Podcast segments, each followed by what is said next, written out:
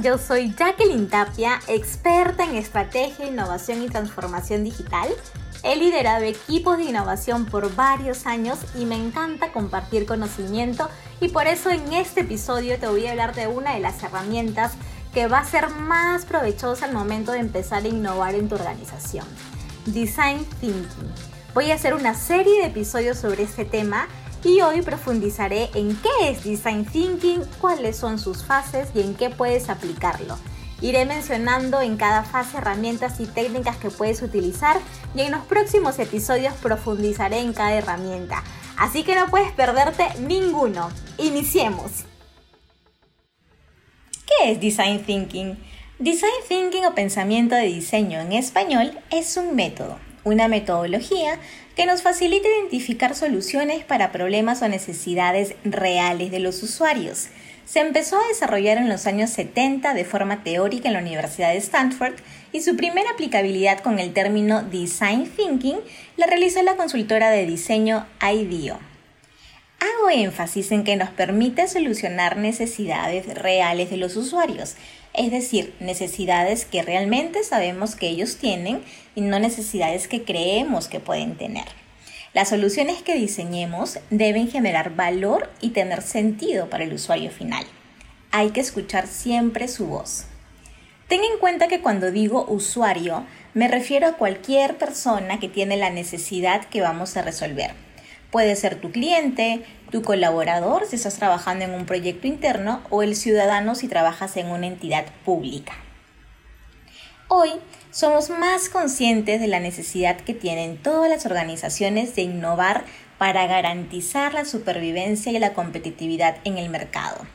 El Design Thinking nos ayudará en este proceso de generación de ideas innovadoras que tengan un impacto positivo en tu empresa y en la vida de los clientes es decir, será tu aliado al momento de innovar. Y cuando hablamos de innovación, tenemos que hacerlo con propósito. Y para mí esto incluye dos partes. Por un lado, innovar alineados al propósito de la organización, habilitando el logro de objetivos, pero por otro lado, asegurando que la implementación de las soluciones realmente impacten y atiendan una necesidad de los usuarios. Y la metodología del Design Thinking nos provee una serie de herramientas que nos permiten comprender mejor a los usuarios y realmente colocarlos en el centro de las acciones. ¿Y qué quiere decir esto de colocar al usuario en el centro de las acciones? que nuestros equipos de trabajo van a poner especial énfasis en empatizar con los usuarios para comprender el contexto del problema e identificar diferentes aristas a trabajar, siempre escuchándolos, haciendo una investigación con los usuarios antes de proceder a definir potenciales soluciones. No hacer esta etapa de investigación en tu proceso de diseño sería un error. Escuchar la voz del usuario nos va a permitir conocer lo que el mercado está demandando y facilitará identificar puntos de mejora u oportunidades en el negocio actual. Asimismo, la metodología favorece la creación de soluciones desde una perspectiva más horizontal dentro de la organización, ya que los colaboradores pueden participar en el desarrollo de nuevos productos, nuevos servicios, mejorar los existentes, nuevos modelos de negocio o participar en los procesos para dar soluciones a problemas internos de cualquier índole. Cuando exista un problema o una oportunidad, aplicaremos una serie de pasos para descubrir o diseñar la mejor solución innovadora. Durante el proceso deberás definir claramente tus premisas de diseño, que son estas características que tu producto o servicio debe tener y se debe identificar en qué momento las hacemos visibles para nuestros usuarios y esto depende mucho de tu organización. Y cuando hablamos de un diseño centrado en el usuario, las ideas o soluciones que diseñemos deben tener ciertas características o premisas como mínimo. Estas ideas y soluciones deben de ser deseables, viables y factibles. Deseable. Te invito a reflexionar si tus usuarios realmente quieren esto. Y para poderte responder con certeza, es necesario que escuches sus esperanzas, miedos, necesidades, sueños, deseos, y así determinar si es que ellos quieren el producto o servicio que estás diseñando, y así podrás generar propuestas con sentido que tengan valor para ellos. Viable. Reflexiona, ¿deberíamos hacer esto? Es necesario analizar si podemos garantizar la sostenibilidad económica del proyecto para llevarlo a cabo y preguntarnos si la idea es rentable. Para respondernos con precisión, será necesario contar con algunos indicadores. Por ejemplo, el ROI, el valor presente neto, indicadores de rendimiento o costo de adquisición por cliente. Factible. Reflexiona. ¿Podemos hacer esto? Contamos con medios técnicos y tecnológicos adecuados que puedan ser ejecutados por la empresa. Contamos con los recursos necesarios para hacer factible la idea. Analiza los límites tecnológicos y riesgos del proyecto.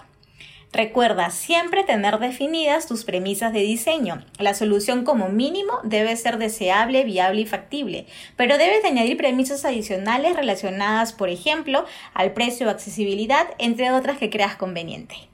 C digital. digital. ¿Cuáles son las fases del design thinking?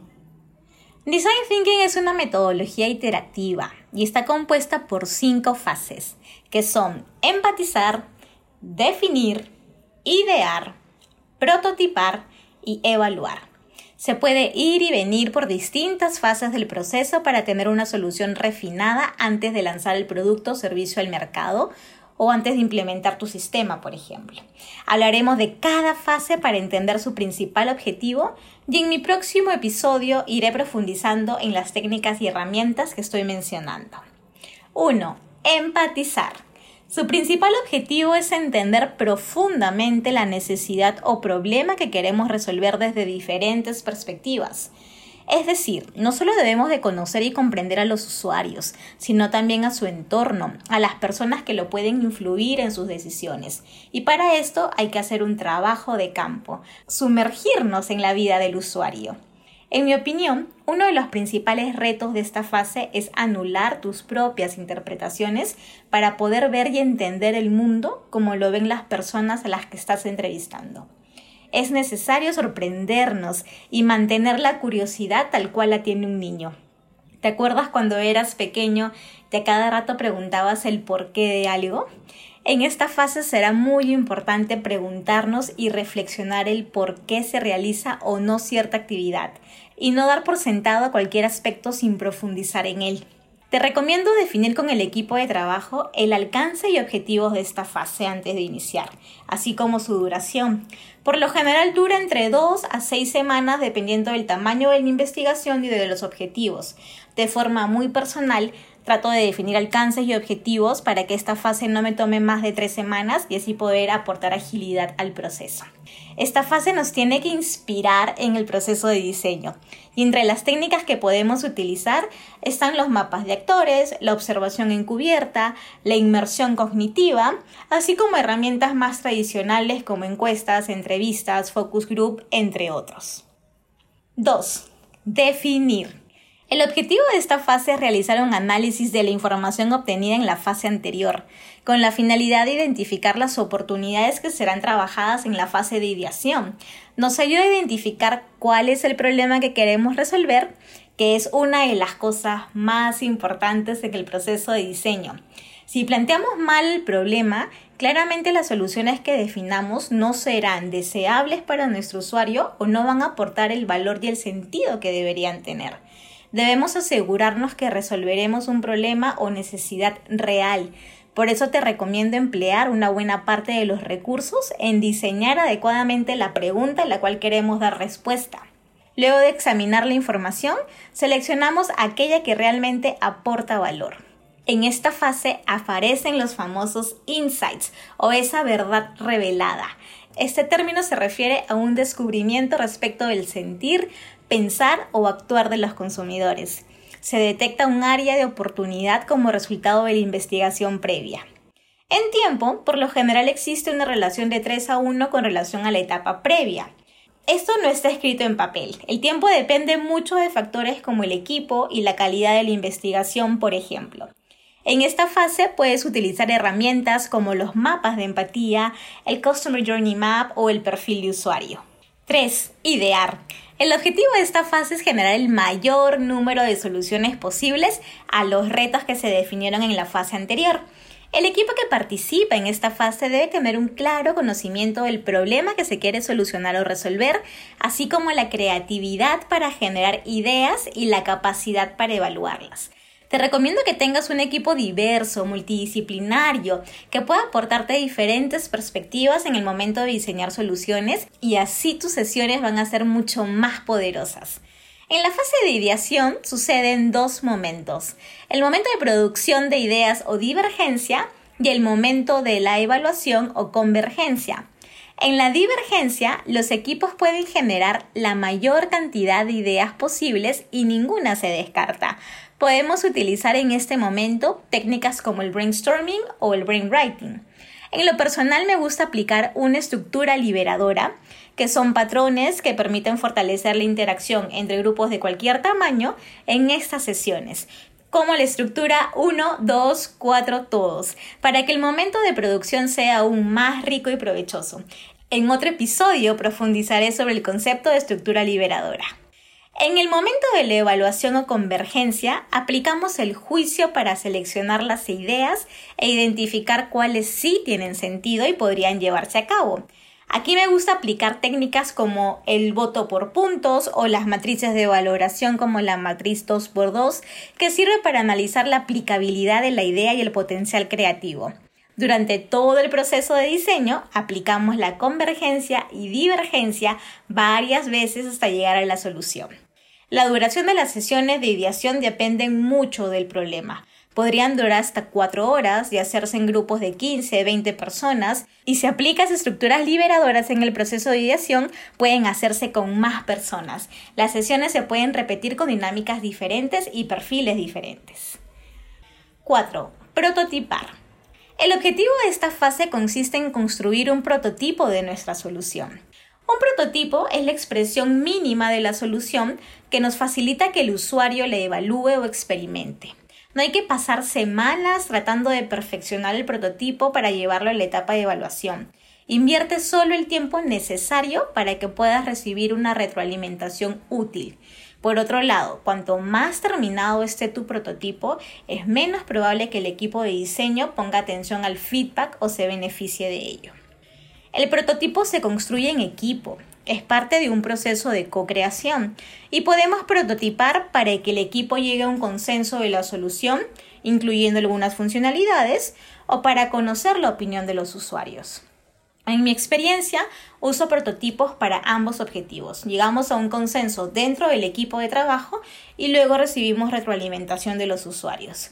Construir prototipos nos ayuda a visualizar las posibles soluciones sin tener que invertir gran cantidad de tiempo y dinero y ayuda a identificar qué tenemos que refinar. Ten en mente que la meta final de diseñar un prototipo no es culminar con el proyecto, sino poder identificar fortalezas o puntos de mejora. En esta fase puedes utilizar herramientas para elaborar prototipos digitales como el Figma o incluso puedes utilizar técnicas como el Storyboard o Crazy Eights. 5. Evaluar. El objetivo de esta fase es obtener retroalimentación o feedback de los usuarios finales implicados en la solución que se está desarrollando. Esto permitirá identificar mejoras, aprendizajes, errores o aspectos que nuestra solución aborda de forma ineficiente para ir refinando la idea. Un aspecto clave en esta fase es saber recoger la información sin juzgarla o anteponer nuestra opinión o juicio, ya que buscamos identificar si la solución tiene sentido para los usuarios o no. Esta fase permitirá que la idea se vaya perfeccionando hasta convertirla en esa solución que realmente le aporta valor y sentido a nuestro usuario. Durante esta fase podremos utilizar técnicas como pruebas de usabilidad, observación encubierta o el Word Café.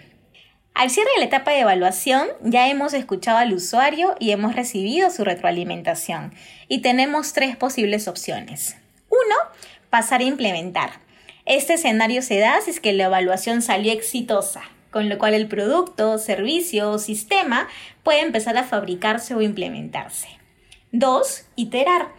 Es el resultado más común. La retroalimentación nos sirvió para identificar lo que le gusta al usuario y se debe mantener y lo que le desagrada o no desea que la solución incluya, por lo que se debe decidir en qué parte de la solución se debe volver a trabajar. 3. abandonar el proceso. Por ejemplo, si se comprueba que no hay mercado para el producto o servicio que estamos diseñando, o si recibimos un feedback muy negativo, o identificamos que no estamos generando valor para el usuario con la solución. Lo más valioso en este proceso de diseño es que nos permite validar las potenciales soluciones sin invertir grandes cantidades de tiempo o dinero. ¿Cuáles son las aplicaciones del Design Thinking? En lo personal siento que Design Thinking puede utilizarse para resolver problemas de cualquier tipo, para diseñar o perfeccionar productos y servicios, o en el caso de desarrollo de software, para poder complementarlo junto con las metodologías ágiles como Scrum, por ejemplo. Te voy a dejar algunos ejemplos. Utiliza las herramientas para crear procesos creativos en tu equipo. Hace poco empecé unas sesiones con parte del equipo para encontrar soluciones a determinados problemas y aplicamos mucho las técnicas de brainstorming. Ahora que muchos estamos trabajando de forma remota, puedes utilizar herramientas digitales para simular el uso de post-its en pizarras, por ejemplo, y van agrupando las ideas para así luego analizar resultados. Otro uso puede ser para analizar los procesos internos e identificar oportunidades de mejora, utilizando, por ejemplo, el Employee Journey Map o haciendo sesiones de investigación para determinar necesidades y luego solucionarlas. Otro uso puede ser en el diseño de tus propuestas de valor. Con una buena fase de empatizar vas a poder identificar esas necesidades reales no cubiertas. O también puedes utilizar el design thinking para fortalecer la cultura de agilidad y creatividad que debe tener tu organización. Trabajar con design thinking permite generar habilidades creativas, con énfasis en la co-creación de soluciones en ambientes más horizontales y menos jerárquicos. Esto mejora la efectividad y productividad y genera mayor valor en la organización. Sé Digital, el podcast para que aprendas de transformación, estrategia e innovación. Ahora que ya sabes qué es Design Thinking, te invito a seguir investigando sobre el tema. Ten presente que los proyectos de diseño deben pasar por tres espacios para lanzar el producto o servicio. La inspiración, para identificar un problema, oportunidad o ambas la ideación para la búsqueda de soluciones y la implementación. Tus proyectos van a pasar por los dos primeros espacios reiteradas veces hasta que la solución se perfeccione.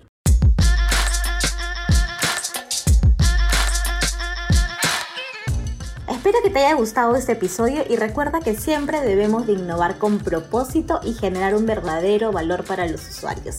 En mi siguiente episodio profundizaré sobre las técnicas y herramientas que he ido comentando hoy y que vas a poder aplicarlas en todas las fases del design thinking. Y si quieres seguir aprendiendo más sobre estrategia, innovación, transformación digital, sígueme en LinkedIn como Jacqueline Tapia, donde siempre estoy compartiendo consejos y mi experiencia real.